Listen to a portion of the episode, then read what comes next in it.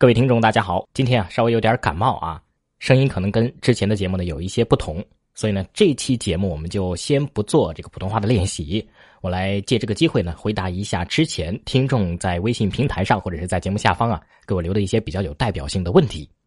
首先呢就是有几位听众都在问，朗读的时候如果口水比较多怎么办？其实这是一种条件反射啊，我们都知道这个，如果你想到这个话梅呀啊等等比较酸的东西的时候呢，人会不由自主的就干嘛？流口水，那么同样的道理，其实不光是想到这些吃的东西，当你看到比较喜欢的人的时候啊，也会不由自主的流口水，或者是精神压力比较大的时候，口水也会比较多。你看，人比较紧张的时候会怎么样啊？不停的这个吞口水，对吧？还有就是人无聊的时候啊，当你的注意力没有集中在其他事情上的时候，也会口水多，或者是流口水，或者是不停的吞咽口水。总之，如果你朗读的时候口水比较多的话呢？说明朗读的时候跟你平常说话呀，它不是一种自然的状态，状态不一样。朗读的时候你没有那么自然，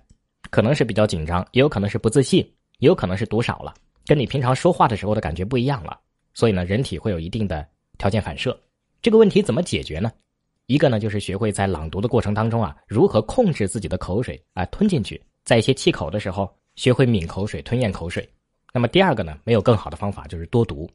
当你读多了，你觉得哎，朗读其实是一件非常自然的事情，跟平常说话没什么区别的时候，口水呢自然就会比较少了，或者是你更多的投入到稿件的内容当中，你的注意力不在你的口水上的时候，可能也会没有太多的感觉。同样的道理，不光是朗读，有的人在这个众人面前讲话的时候，或者是跟陌生人交流的时候，都有可能会有这样的问题。道理都是一样的，要么是紧张，要么是不自信，要么就是很少遇到这样的情况。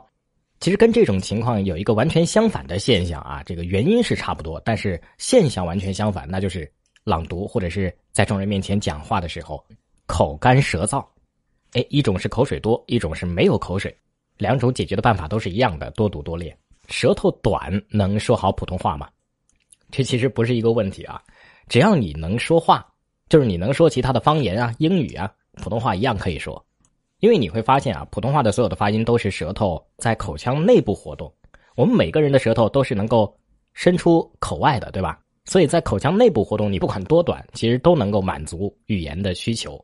所以你能说一种语言，就普通话来说都是可以满足的。这一点你不像有一些外语，像俄语，你需要有那个弹舌音，像我就不会，那我没法说。但是普通话里面没有这样的呃高难度的发音。还有像我的舌头比较大，我没法做 U 型的卷舌这个动作。可能有的外语需要这个 U 型的卷舌这个动作的发音，我就没法发出来，但是普通话也没有。好了，今天的问题呢，就给大家回答到这里。好了，明天同一时间我们再见。